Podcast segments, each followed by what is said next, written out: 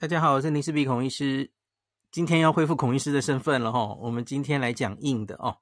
那我想要讲一下中国到目前为止的疫情啊。那他们称之为自己是面对第二波的 Omicron。嗯，今天这个他们的钟南山也有在这个大学视讯跟大家卫教。我觉得这个卫教 来得有点晚，你应该在。大家开始走入与病毒共存的时候做这个卫教哦，可是他今天做了一个还蛮完整的卫教。那我相信大家这几个礼拜有看到中国的改变哦，我个人其实是蛮意外的，我相信很多人也蛮意外的，因为大家知道我们一直预期中国是，我们也看到他非常强调他要。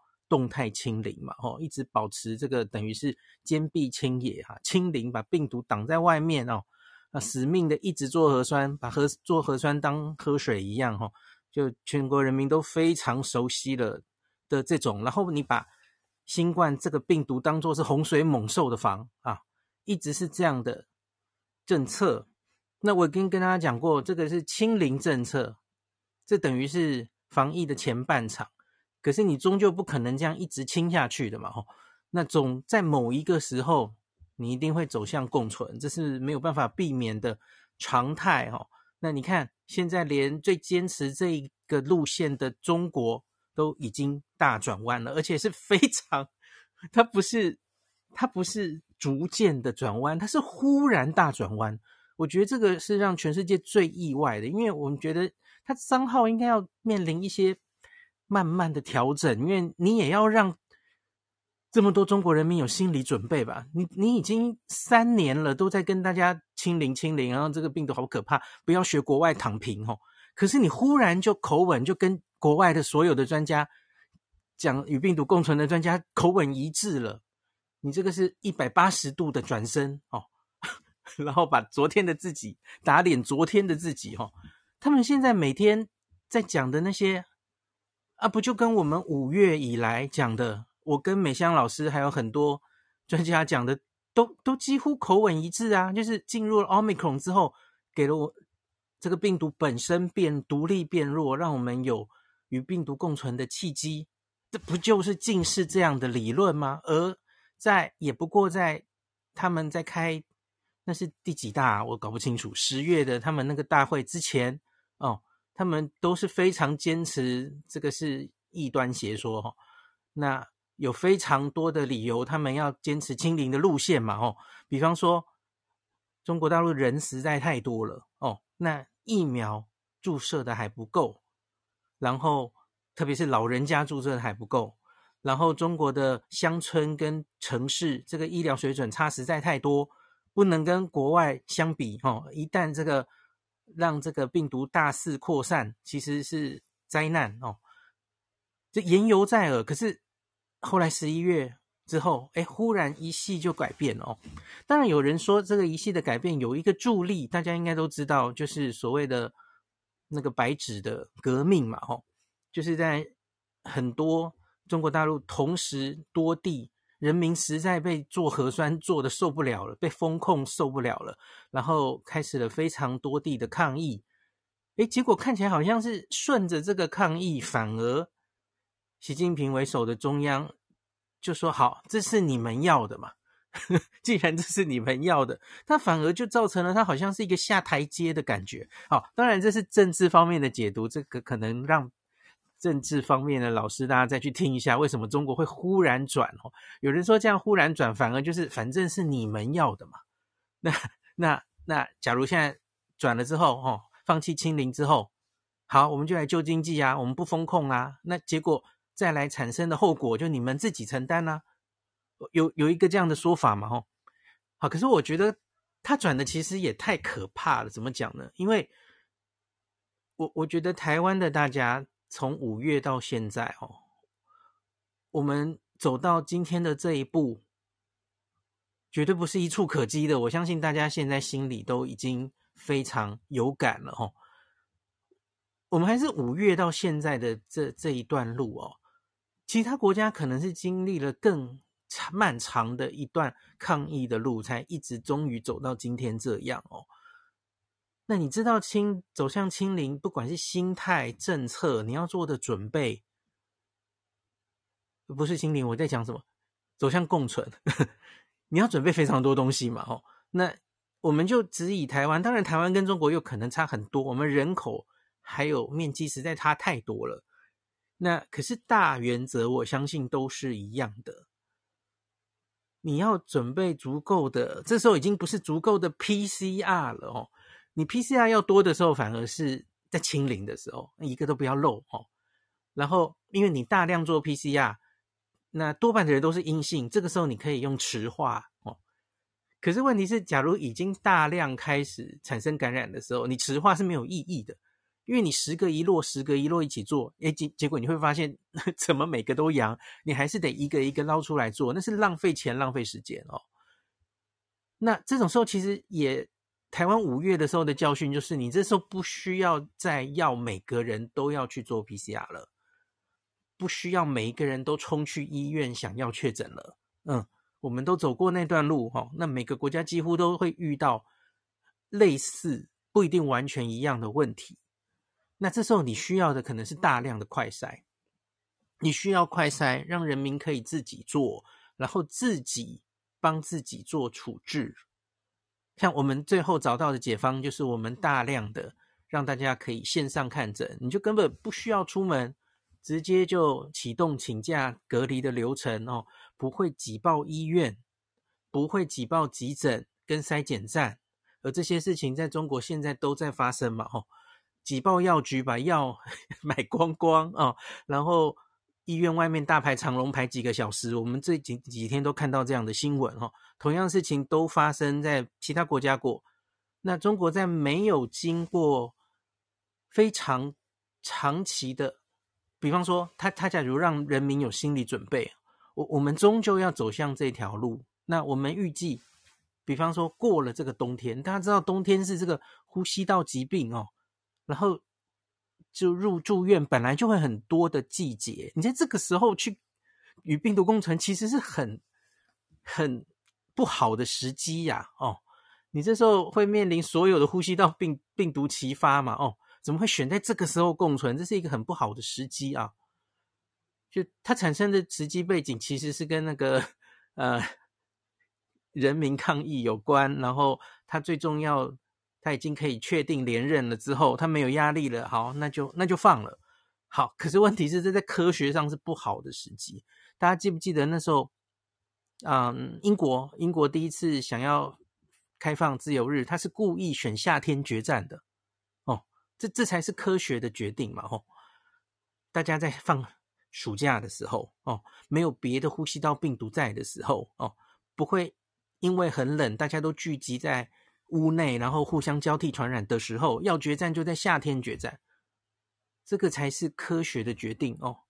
那中国大陆现在这个整，很显然不是只是基于科学的决定，是大家已经受不了了，然后是这个经济也撑不下去了，PCR 花了实在太多钱了哦。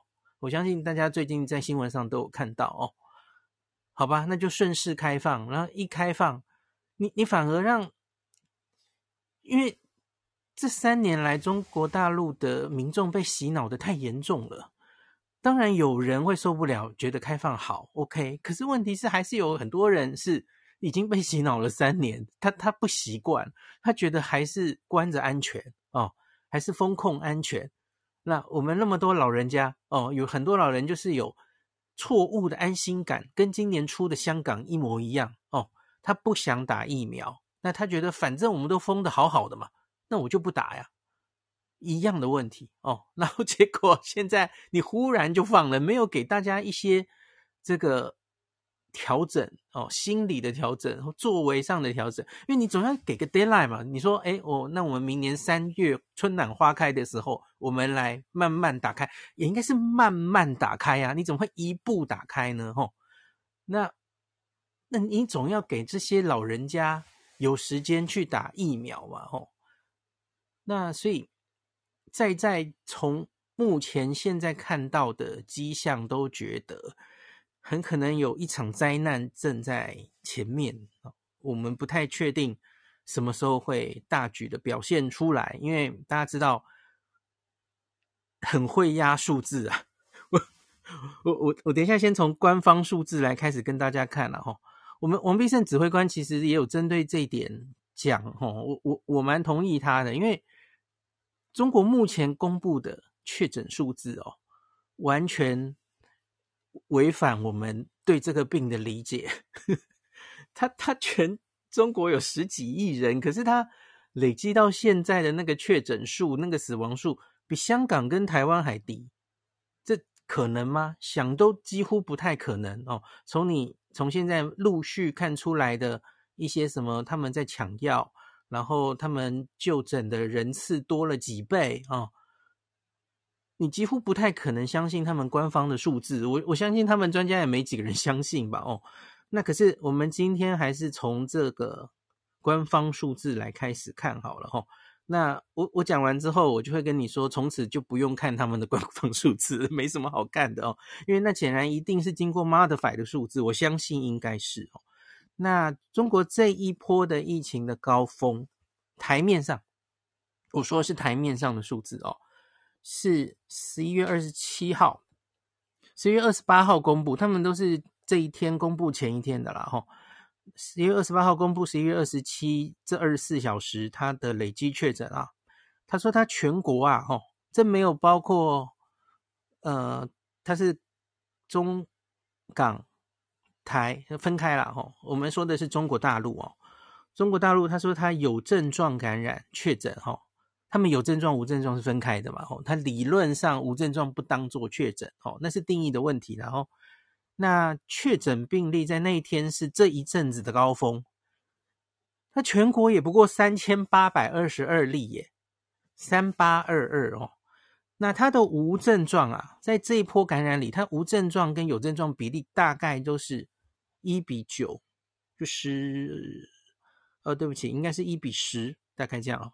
当天公布的无症状感染有三万六千五百二十五例哦，所以总计。破四万例，这是这一波的最高峰，十一月二十七号。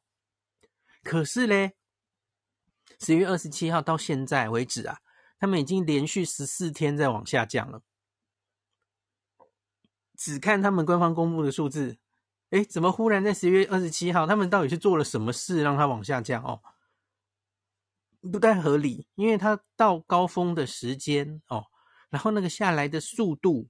都跟我们对奥密克戎的理解实在是不太一样。大家去看每一个国家那个上去下来的速度跟人口比例呀，因为你你假如要全国就最高点就我把无症状都算进来的话，四万，这个四万比台湾的高峰还低耶。然后呢，然后很快的就这样压下来了，这个太不可思议了哦，一个。一个月内就到高峰，然后理论上它应该是要，假如你真的这个数字是真的哦，那你应该是做了非常严格的风控，它才可能会一路降下来嘛。没有啊，你其实现在是放开的嘛。那所以这个这个数字实在是太太诡异了啦，然后那当然也牵涉于他们到底做多少 PCR，那有有多少是快筛哈？他们其实在这个。这一阵子是有非常多的政策的改变的嘛？吼，他们已经不尽量不做大型的 PCR 检验了哦。等一下我会讲一下那那叫什么新十条什么的啊、哦。好，那我我先讲这个数字，我再跟大家讲一个荒谬的数字哦。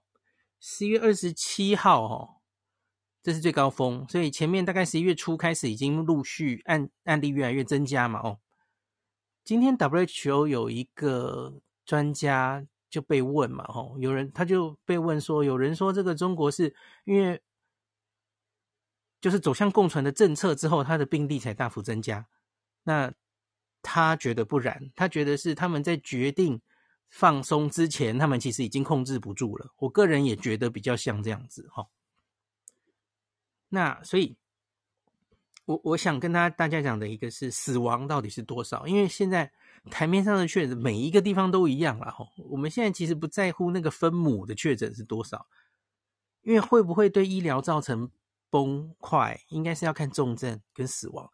在十月二十八号公布的这一天，哈，累积死亡病例是五二三三例，这当然是三年来疫情以来了，哈，五二三三。好，那我念昨天的数字给大家听好吗？昨天累积是五二三五，只增加两例。各位，你觉得这是合理的吗？同样流行的都是 Omicron，也是 BA.5 为主，然后他们当然也有一些其他的变种在流行哦。为什么这一个病毒对你们就这么好哦？感染那么多人，然后只有两例死亡，这太不合理了嘛！吼，这怎么可能呢？你看全世界所有国家的流行病学，有哪一个国家是这样子的？我更何。更不要提，最近大家可能也有看到一些，我我看主要是北京那边传出来的新闻，什么现在火化，呃，要排队或是什么的哦。可是那个，我就觉得这种今天这题就很难讲，因为我就不知道哪一些消息是真的，哪些是假的哦。那我我觉得继续看下去了，因为这个国家就算再专制哦。我们这三年来看过了嘛，吼，在某一个地方，假如它发生了悲惨的疫情，医疗崩坏，主要就是医疗崩坏嘛。医疗崩坏的时候，它会产生大量的多余的死亡。你会看到很多，我们这三年已经看过很多地方嘛，就这个是很难被新闻完全掩盖的啦。在这个年代，你在专制的国家都一样哦，你就是尸袋不够装啦，或是。或是遗体很多那种画面类似的哈，现在陆续有一些新闻，我不是很确定它是不是多。可是问题是，假如真的现在放了哈，接下来才是考验的真正的开始哈。很多专家都预估，可能真正的感染的尖峰应该是发生在春运之后哦，农历过年完的那个时候。可能才是在二三月哦，是疫情最严重的时候，很多模型都是这样计算的哦。我们可以继续看下去。我我是真的很担心，这是一个很大的，不只是对中国大陆自己的灾难。Dr. Fauci 最近也有讲哦，Dr. Fauci 就说，假如中国这么大的一个国家，然后他们几乎原本绝大多数的人其实是没有自然感染过，他等于是从头开始。然后他们打的又相对是比较，呃，这这点可以 quote 这个，在香港的今年这次疫情年初的疫情的时候，因为大家知道香港有打 BNT，有打科兴，所以因此他们有很好的资料可以比较哦，打科兴跟打 BNT，打两剂或打三剂，打一剂对重症防护的保护力。很简单的结论就是，灭活疫苗的确没有 BNT 疫苗有效哦，而且特别是它可能要打到第三剂才差不多哦，打第一剂、第二剂就效力更差这样子哦。那更不要忘记这个数字啊，可能也没有考虑时间的因素，因为那群在香港做的打完三剂的人，很可能是刚刚打完第三剂哦，时间并不久。他是刚刚打完第三剂的几个月内，他有那样的效果。可是你假如继续往后追踪的话，像中国大陆多半的人打的第三剂，很可能是今年年初打的哦，时间大概落在那个时候。那到现在其实已经几个月过去了哦。他就算是打完三剂，我相信他的防重症的有效力也是在降低的哦。特别是最令人担心的有慢性病或是老人的族群哦。那这种人接下来到底该不该打第四剂？该打什么第四剂？我不知道中国大陆有没有资料哦。可是他们现在连催打第三剂、第二剂哦，或是有一些老人家连一剂都没打的，这个就要用很多力了哦。那这都是都是问题哦。所以 Dr. Fauci 就担心哦，特别是这样，一定会引起一一波很大的感染。那在一个很迅速感染的状况，然后这么多人口的国家，我们会担心的是，会不会就在这一波传染里面又产生了新的变种？因为病毒就是大量繁殖的机会下，大量传染的机会下，它容易产生变种。之前的印度，哦，之前的非洲，哦，都是这样子的状况，哦。但这个当然是理论上的担心了吼，当然希望不不要是这种结局，在中国大陆大量的感染之后，然后结果产生了更一个新的不是 Omicron 的一个下一个拍病毒吼，那又回回过头来重新袭击世界，那一定是大家最不希望看到的剧本了吼，希望不是这样走哦。好，那所以我要跟大家讲的就是。这个十四天来，吼，他们反而在十一月二十七号之后，官方的数字就一路往下。这个很明显，我觉得应该是维稳的数字。然后在在这两周内，竟然只有两例死亡，吼，其谁能信？吼，我我实在是无法相信哦。那我们就继续看看这方面到底会不会，因为我觉得应该是很难掩盖的啦，吼。假如真的他们就这样平安度过了，我也觉得是奇迹，这样吼。可是对我对于这个。病毒的了解不是这样哈，我我看他们现在因为刚刚走向共存嘛，所以所有中国的专家的口吻都是忽然就说，哎，这 Omicron 就跟感冒一样，哦，它的重症率就跟感冒一样哦，然后其实产生后遗症也比较低哦。那可是我我觉得不能忽视的是它的传染力实在太高了，然后就算它的致死率会跟哦，对不起，我刚刚讲太快了。他们说的应该是跟流感一样，没有人会说跟感冒一样了哈。可是，假如是就算是跟流感一样，可是因为它可以短时间内分母广泛的感感染很多人，那中国大陆最不缺的就是人，他们是最可能发生这种条件的国家之一哈。一下就那么多人感染的时候，那你医院系统绝对会崩溃的。然后分母很大，所以你还是会有一定的人去世的。这个。别的国家都发生，你中国没有没有理由不会发生，而这也是你之前坚持清零最重要的理由，不是吗？结果这个理由好像一瞬间就消失了哦。这个这个其实是我觉得大家都要很小心的看，这是最后一个考期末考的国家，可是他们真的准备好了吗？那。我们来看一篇，我我有看到一篇那个中央社的报道，他有整理，就是怎么走到今天，他整理的还不错哦。这个是十二月十五号哦，一个这个特派专栏哦，中央社的特派记者哦，特派北京呃上海的记者，他的标题写说哦，中国严苛清零，说放就放，民众抗议深陷政策迷雾，这样子哦。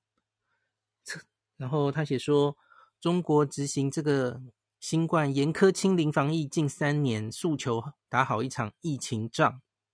官方骤然放宽防疫措施之后，防疫转为做好健康第一责任人。如何做好这个责任人？民众在说变就变的政策迷雾中前进哦。中共十月二十大会议结束之后，外界期待的松绑没有发生哦。官媒仍然持续强调动态清零是应付疫情最佳方案。人民日报甚至在十一月连发十五篇动态清零不动摇的主题文章，哦，强硬口吻绑死其他的讨论空间。这是我上一次出国前的背景，所以我一直觉得可能还有一阵子吧，不是这么容易转变的哦。那可是十一月三十号，事情有转圜了哈。中国国务院副总理孙春兰十一月三十号在国家卫健委召开座谈会，一席话哦，让清零有了微妙妙的变化。他说，随着 Omicron 病毒致病性减弱，你是何美香老师上身吗？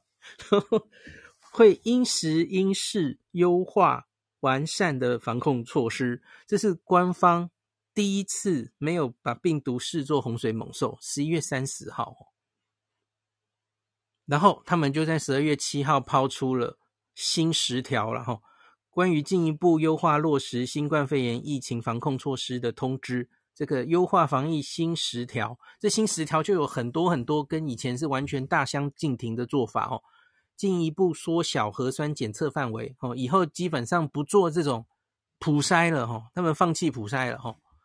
那无症状感染者跟轻症可以居家隔离，不用全部都去关起来了哦。那骤然松绑了很多防疫设施，哈，那多半被视为与白纸运动有关。那上海市先是跟进，那北京，跟进北京市宣布，十二月五号零时搭乘地铁、公车这些公交不再需要查验核酸检测证明。哦，说不做就不做了哈。公园、景区、室外场所也不再要求出示了。在民众抱怨这个取消对于生活影响不大的时候，忽然又宣布九日上午九点，连餐厅也不用查了。你看这一切的改变是 来得多么快哦！那因应防疫新十条，上海防控工作领导小组办公室放宽了隔离要求，具备条件的无症状感染者轻症也可以采居家隔离哦。这跟我们一样了嘛？那十三日零时起，除了特殊场所，不需要再所场扫场所码了吼，也不再查随身码。总之，就是它大幅减少了核酸检测，然后核酸检测需需要阴性才能进出的地方也大幅放宽，就在一夕之间放宽了哦。那防疫放这个放宽措施，在短短几天内密集推出哦。那昨天还在要求的，今天就取消哦。防疫新十条提到，不按行政区域展开全员核酸检测，进一步缩小核酸检测范围，减少频率哦。那上海市则是推进放宽，除了特定地点外，地铁、餐厅都不需要查核酸阴性证明哦。那有一个这个。上海民众对记者说：“你有发现这个防疫放宽都是省市之间在抢谁放的多，谁放的快吗？这样子哦。”那他说：“先前风控防疫比的是谁病例数最少，谁的防疫措施最严苛哦，层层加码，一刀切。中央说的根本没有人甩哦，越严越好啊。可是现在比的是谁放的最宽，宽谁放的最快啊？”省市间好像都在抄作业，我看你做什么我也做哦，不要问有什么道理，这边的硬规则就是没有道理。然后他说太魔幻了，有一个另外一个民众说太魔幻了，前几个月有密接、次密接都要在居家贴封条诶来隔离哦，现在忽然又说不可怕了，这个病毒根本不可怕哦。你可以想象那种冲突的景象吗？因为台湾。我们绝对是几个月、几个月慢慢来，然后你看，我算民间专家，还有每天下午两点，罗一军坐在那边跟大家慢慢解释。我们是慢慢的，我们收集 Omicron 的样态，国外的，我们自己的案例，最后我们结论告诉大家，它的毒力已经减低了。你看，多半有一部分人无症状，有些是轻症，然后最后我们慢慢放宽的，可他们不是，他们是一夕之间几乎全放了，吼。然后这个一夜之间都不一样了，这是魔都啊！对于毫无准备的放宽，民众纷纷在网上问路，有没有人可以科普这个复阳是怎么处理啊？买不到退烧药，挺着急啊！阳性康复之后还有传染性吗？哦，你看民众对这些东西是完全无知的。他们原本其实很简单，他们也不需要了解这个病，因为多半人不会得哦。他们不用了解，他们只要知道这个病好可怕。我反正就一直去做核酸，然后阳了我就去被关起来，就这样一招清零就好了。他不需要深入了解那个病。可是现在不对了，现在是每个人都可能得这个病，得这个病才是常态。那得这个病到底谁得要比较害怕？谁最应该打疫苗？在一个清零的风气下的国家，他是不会太在乎这件事情的，吼。疫情三年间，中国官方经常要求打好一场疫情仗。公共场所扫码实名制机器也取名为“数字哨兵”，牺牲个人自由、隐私，都是为了国家好。放宽防疫之后，战争用字 减少了，主轴转为做好自己健康第一责任人，就是你自己要开始为自己负责。其实这个台湾也是这样啦哦。意思是三年疫情战，国家帮你取得了赢面，能否守住要看你自己的了哦。所以这个是一篇上海的报道哦。然后我来看一篇那个指挥中心今天也有稍微提到中国的疫情哦。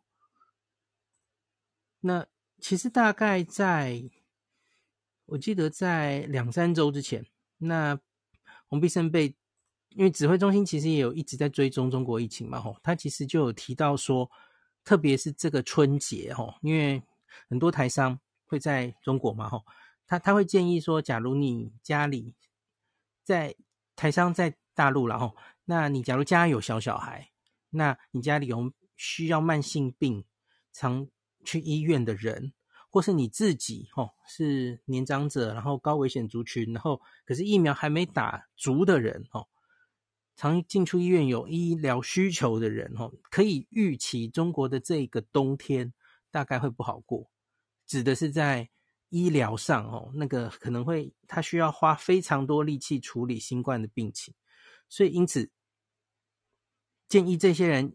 不妨可以的话，然后提早规划吼，也许就提早返台。原原原本你可能过年就想回台湾来嘛吼，那今年可能提早返台，因为预期在过年前可能是最严重的一波吼，你就趋吉避凶了吼。必胜有大概讲这样子的规划了吼，建议建议大家了。可是听说今年这个返台的这个机票是非常非常贵的，跟我们去日本玩的机票、过年的机票是天价是一样的哦。因为现在好像也还不是所有的班机都恢复这样子哦。那必胜那时候就是说，就是可以预做返台规划，然后要特别留意老人跟小孩的脆弱族群这样子哦。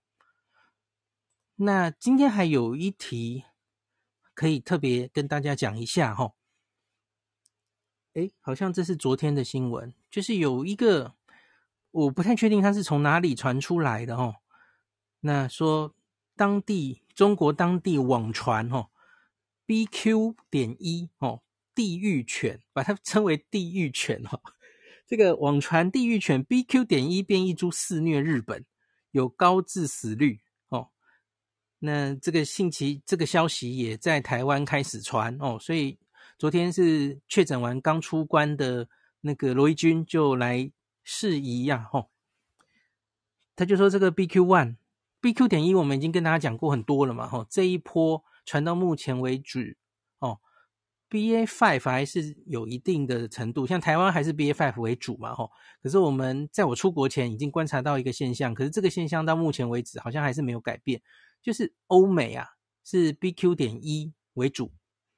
然后在新加坡还有东南亚这些地方是 XBB 为主哈，那到这个月哈，到现在为止，日本的话好像不是走东南亚哈，日本的 BQ 点一也慢慢多起来了哈，可能他们 BA five 还是有一定的比例这样子，所以他才在传说什么 BQ 点一肆虐日本这样子哈，那可是根据 WHO 的评估哈，到目前为止的资料。BQ 点一跟其他奥密克戎的主要流行株相比，虽然它有比较高的重复感染的几率，可是它的疾病严重度是没有增加的哦。那台湾自己啊，截至十二月十二号，我们的 BQ 点一累计境外移入是已经有十七例了哦。那有五例本土哦，它其实也有本土案例了哦。可是这二十二例全部都是轻症哦，没有中重症或死亡这样。当然我们的案例还很少了哦，可是其他已经累积这个大数据也没有显示 BQ 点一哦什么地狱犬呐，不知道为什么会有这样子的的称呼这样子哦。好。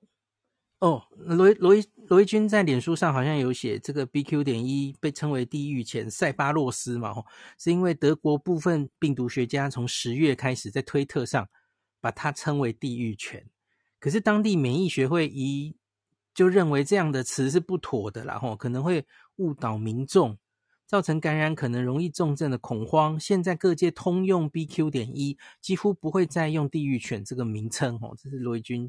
在脸书有补充的哈，好，所以中国我最后我想讲一个，我看到是这两天最新的钟南山他在那个呃中山大学、北京大学、清华大学联合主办的一个高校抗疫大讲堂，应该就是今天十二月十五号有一个直播讲座哦，我觉得它上面有引一些。中国的数据，我觉得可以参考，因为我自己觉得从他们官方资料找数据就是很困难哦。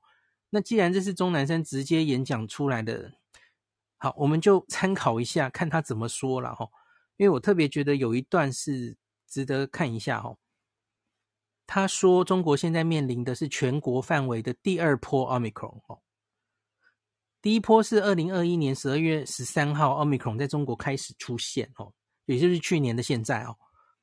那在奥密克戎出现之前跟之后。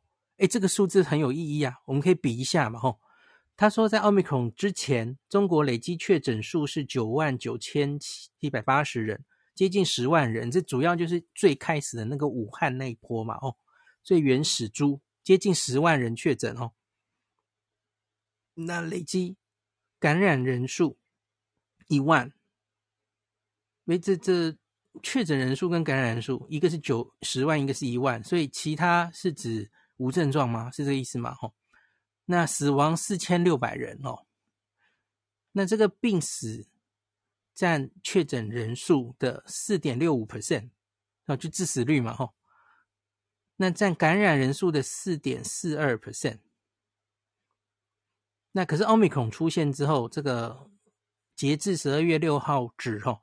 累计确诊已经二十五万人了，这当然包括前面上海那一波哈，年初上海也有一波嘛哈。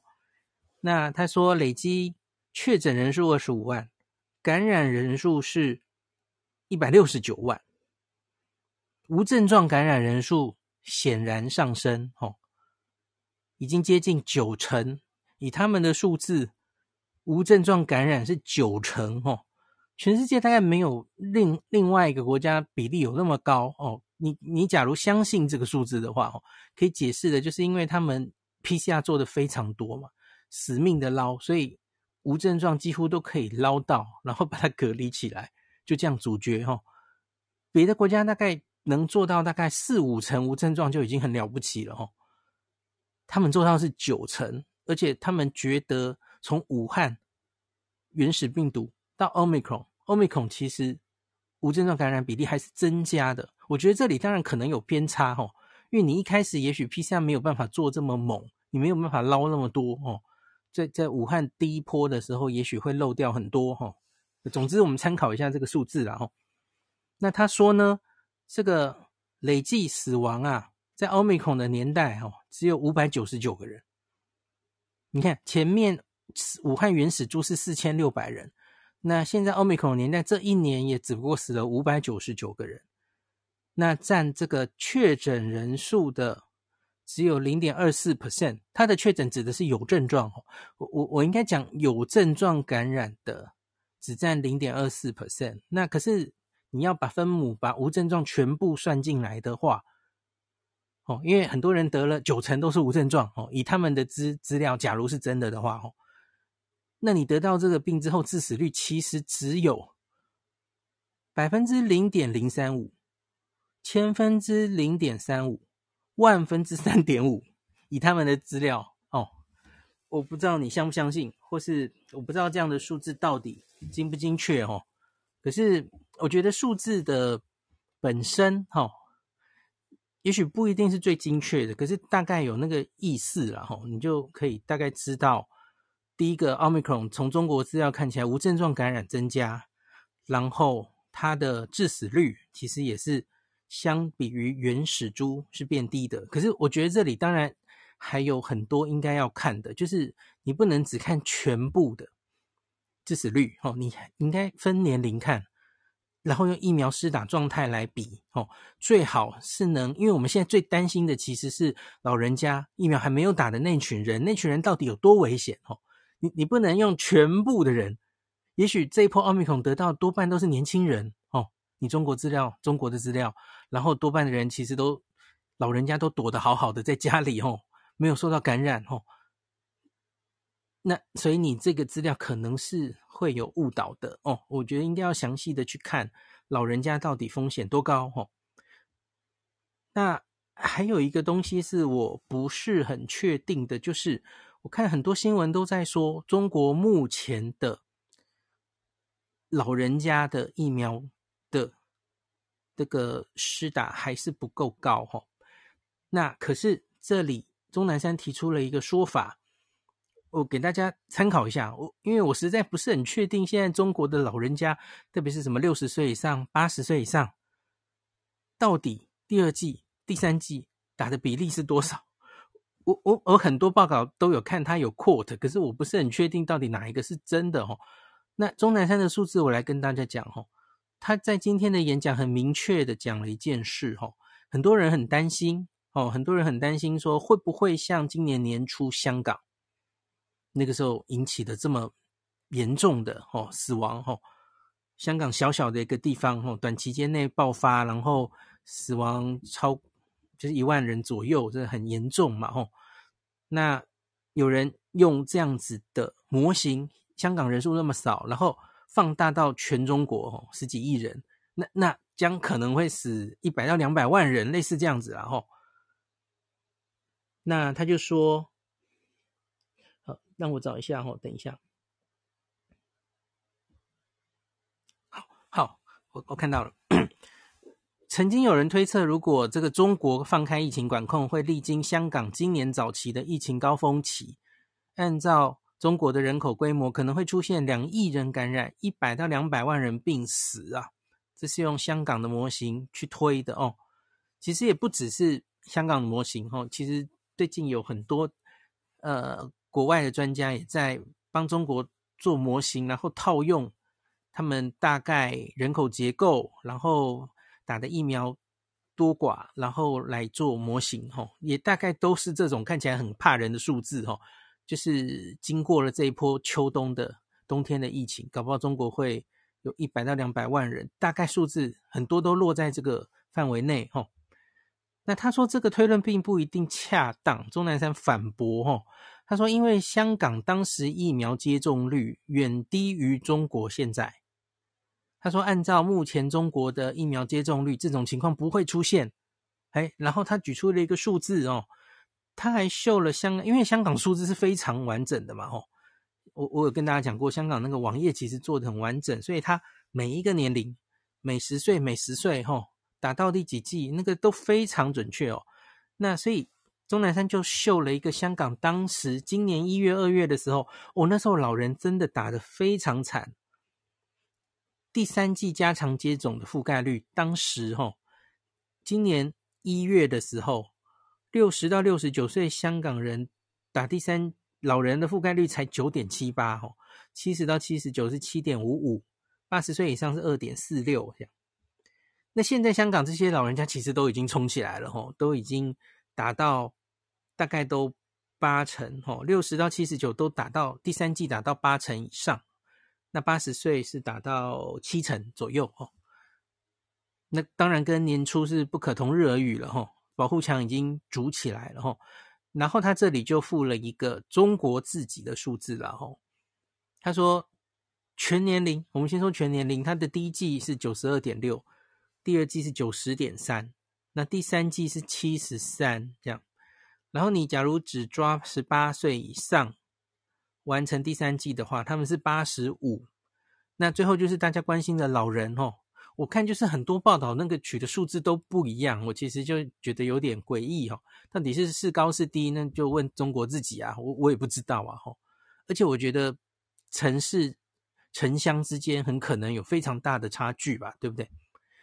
那他说六十岁以上，钟南山声称的接种完成率，吼。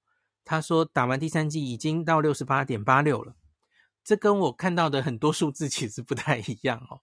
可是他就是说，你看我们现在面临这波疫情的时候，我们六十岁以上打完三剂已经六十八了耶，跟年初的香港打完第三剂那是二十以下，是不能比的哦。所以他才说我们不太可能跟香港一样哦。好，给大家参考一下。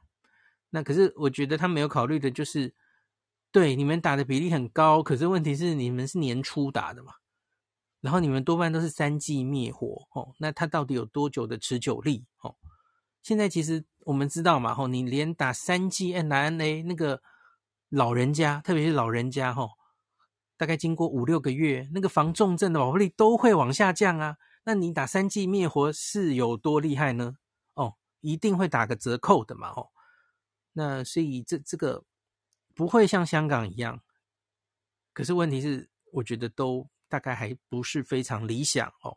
不要忘记，我常跟大家讲，像是我们很熟悉的日本，日本的六十岁以上，或是英国哦，我们常提的哈，这些国家老人家都是打得非常非常好，而且是第一个打的哈，那个覆盖率都非常高之下，他们还有那样的伤亡哦，所以我不觉得中国这个数字会很令人。安心哦，那我今天拉拉杂杂讲了一些哈，中国可能还有蛮多 议题可以讨论哈，我们以后看状况吧哈，看以后假如它有后续更比较确定的数字出来哈，看可有什么可以讨论的，我我们再跟大家详细讨论好了哈，不然我觉得中国疫情这一题实在非常难讨论，因为真的不知道哪一些数字是真的哦。可是我我相信，就在我们旁边这么大的国家，这么多人，我们跟他其实往来密切，我我们不能不试着去掌握他考期末考的状态哦，也要提出相应的可能的对应哦。好，今天就讲到这里，感谢您收听今天的林氏璧孔医师的新冠病毒讨论会。如果你觉得这个节目对你有帮助，喜欢的话，欢迎你推荐给你身边的朋友，或是在 Apple Podcast 上面留下评价，后也可以留言哦。五星好像每天 都可以留哦。希望大家当我的种子教师，推广正确的新冠卫教，以科学防疫，不要只以恐惧防疫。行有余力的话，欢迎您赞助林氏璧孔医师喝杯咖啡，让我可以在这个纷乱的时代继续分享知识。努力做正确的新冠相关卫教。如果你想看到更多孔医师分享的新冠疫情相关资讯，或是林氏必发的日本旅游资讯，欢迎你加入脸书上的日本自助旅游中毒者粉丝专业。